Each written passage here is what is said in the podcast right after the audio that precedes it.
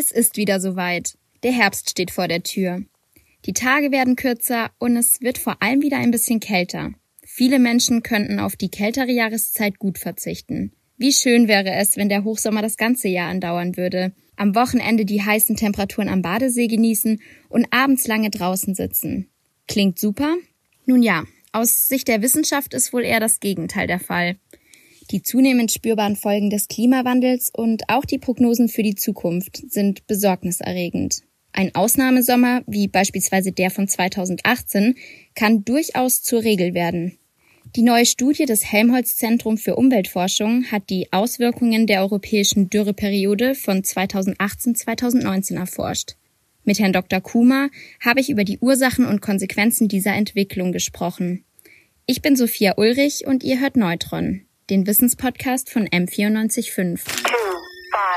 Seit der Veröffentlichung einer Studie Digitales Modell der Lunge. Dadurch kann der Auskühlungsprozess der Leiche Milliliter pro Kilogramm idealisiertes Körpergewicht. Auf Fantastika. Ziel der Wissenschaftlerinnen und Wissenschaftler ist es, Neutron.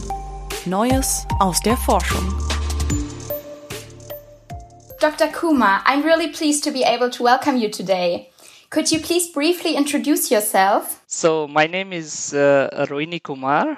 I'm basically trained as a hydrologist and I work at the Helmholtz Center of Environmental Research at UFZ in Leipzig. So, your study has recently been published in the journal Scientific Reports.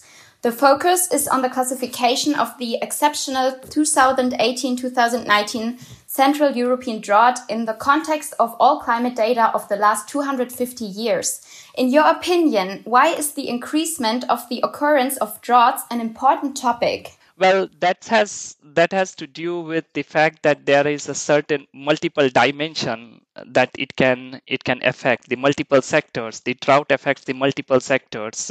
for example, agriculture to uh, industry in terms of transportation of the water when the low flows are appearing, uh, and also in terms of sometimes the uh, human a human health condition if there is a land surface uh, uh, interaction. So if the droughts are coming and they we are getting a lot of heat then that also had certain effects on other stuff. So basically the mainly the agriculture sector and also the vegetation sector that gets very much affected by the droughts and that clearly says uh, like the importance of studying droughts or eh, in general the hydrologic extremes. So the 2018-2019 Central European drought lasted almost two years.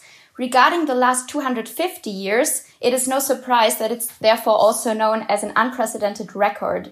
Were there comparable droughts before? So let me put it that one that when you say that it lasted, it is still going on because that is what our uh, our our still we have to do the analysis and 2020 is still one of the warmest and driest year. We still need to look through the data set to confirm these things. But i must say that it is not yet finished. It is still ongoing. But since the project when we started that time we had the data till 2019 that's why we look into the two successive event what is what what was interesting or what is like a unique contribution of this study is that looking at two two successive events.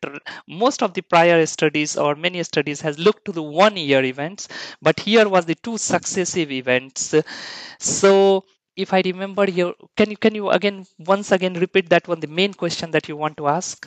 Were there comparable droughts in the past before? So that is the point that when we look at two successive events and how much area that covered in the central European regions, the last event that we found out that in the successive years that it happens was 1949 and 50. And that covered only 33% of the area. 33 or below the one third of the area of the Central Europe, which we defined.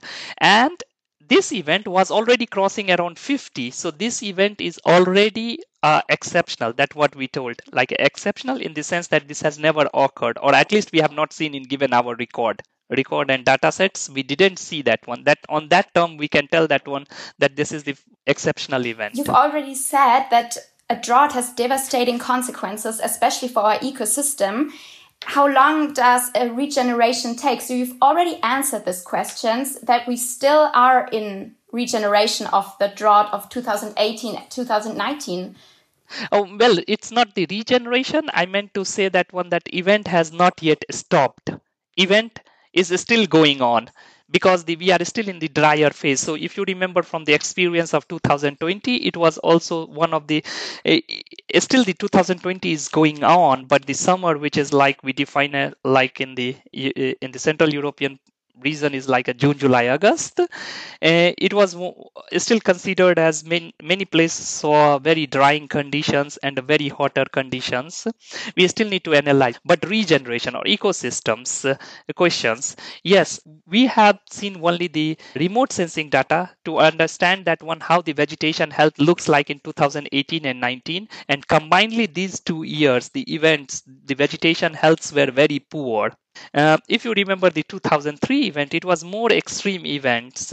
But then the data suggests that in 2004 we went to the normal condition. The same way 2015 was one of the very extreme event, but 2016 went into the normal condition. But this doesn't happen with 2018 because we were in drought. Then we went to 2019. It was again under the uh, severe drought. So this was like a two times the strong impact came in consecutively.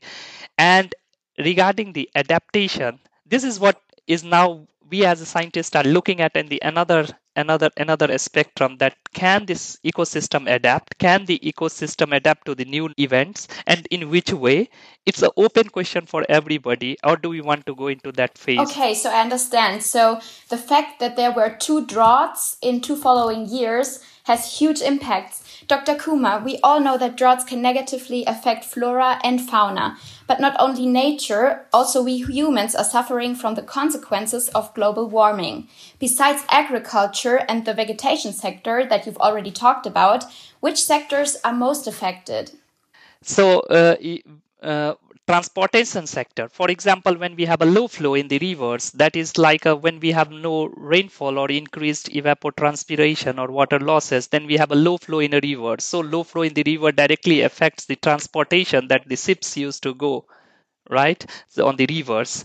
That is one uh, in terms of human effect or human health so you can think about that like i come from india basically and there is a hotter weather and sometimes you can also find the effect of the drought in interacting terms. Interacting terms meaning that the temperature gets hotter and then it becomes like also some effect on the human health also start appearing into account. So to my knowledge and to my domain i mean like i basically uh, work with the ecosystems and hydrologic systems uh, effect of hydrologic systems so that i would limit my comment to mainly to these bigger impacts where we are looking at but there are definitely uh, other effects i can imagine I've also read that your study includes different climate scenarios. Could you please tell us more about that? So climate scenarios are a way that how we see like how the future would be envisioned, like uh, from a high emission scenario, moderate emission scenario, warm, low emission scenario, and that are called as a representative concentration pathways (RCPs), and 2.6 like uh, end of the century where we want to go at a low warming level, and then uh, RCP 4.5 moderate, and RCP 8.5 will be like the extreme scenario that uh, that where the temperature global mean temperature temperature rises in a drastic way. And uh, in our study we looked into the these kind of scenario that these kind of two year extreme events that we saw in the middle europe that covered almost like a more than one third of the area of europe how these events unfold in a future.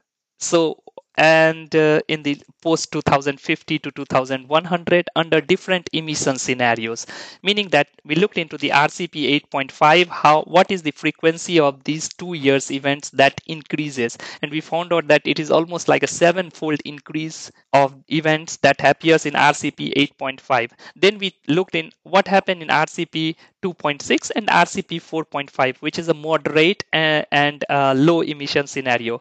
And we saw the drastic decrease in a frequency of the projected events, the future events. That says that one that in which pathways we take in future has a consequence on appearing of these events. Uh, and that gives a, a strong message about where do we want to go from now to the future. So you've talked about three options, but in your mind, which climate scenario is most likely to happen and why? Well, that's again the question of more from the point uh, that uh, that has a more complex uh, scenarios involved and as a scientist we design we provide and more depends from the policy formation point of view so my personal choice apart from the scientific world uh, if i tell about from my point of view i would definitely go, want to have the governments taking a strong action to go through the scenario that gives a lower warming scenario. Because our study or personally our study points out that on those scenarios there are uh, less harms. Impacts are quite less compared to higher warming scenario. So my personal decision would be like if i have to stand i would stand that for my future generations uh, that we should go for low warming scenarios conditions that we have univocally as a scientist has been telling for a long time. It's also really nice to hear your mind. So climate change is obviously happening much faster than we expected and regarding the risk of droughts occurring more often in the future, are there already adaptation strategies? That is one of the very important questions that we are now discussing that if we go to the future and there are going to be some events uh, happening on a larger rate or then do we need to adapt and in which way do we need to adapt and when do we start adapting to that one? This is the climate initiative that the helmholtz climate initiative that started last year and that has a big chunk that tries to look for the adaptation policies. And that would try to answer in future the questions like which scenario which strategy do we take which drought resilient crops we need to do, how the farmers are going to adapt, which kind of policy interventions are needed. I mean, like these are open questions to us, which is challenging. And this is what we are now trying to more or less uh, focus on. So you're trying to figure it out. Is it possible to predict droughts with the help of these climate models? I mean, like in the sense that climate model are only giving us a guidelines or pathways that how the project is going to increase or how the droughts are going to increase droughts are going to increase in future. And these are the best tools that we have at the moment. So if we want to go through look through the lens from the climate model point of view um, uh, to the future, we have the tool which is called models. Which it, it has an enormous knowledge from all the generation of the scientists that we have been putting up. Prediction of the future is always hard, but at least this model indicates towards how the trends might look like into the future. I can understand because we don't know what will happen in the future, right? So, a reduction of the emission of greenhouse gases is essential to restrict climate change.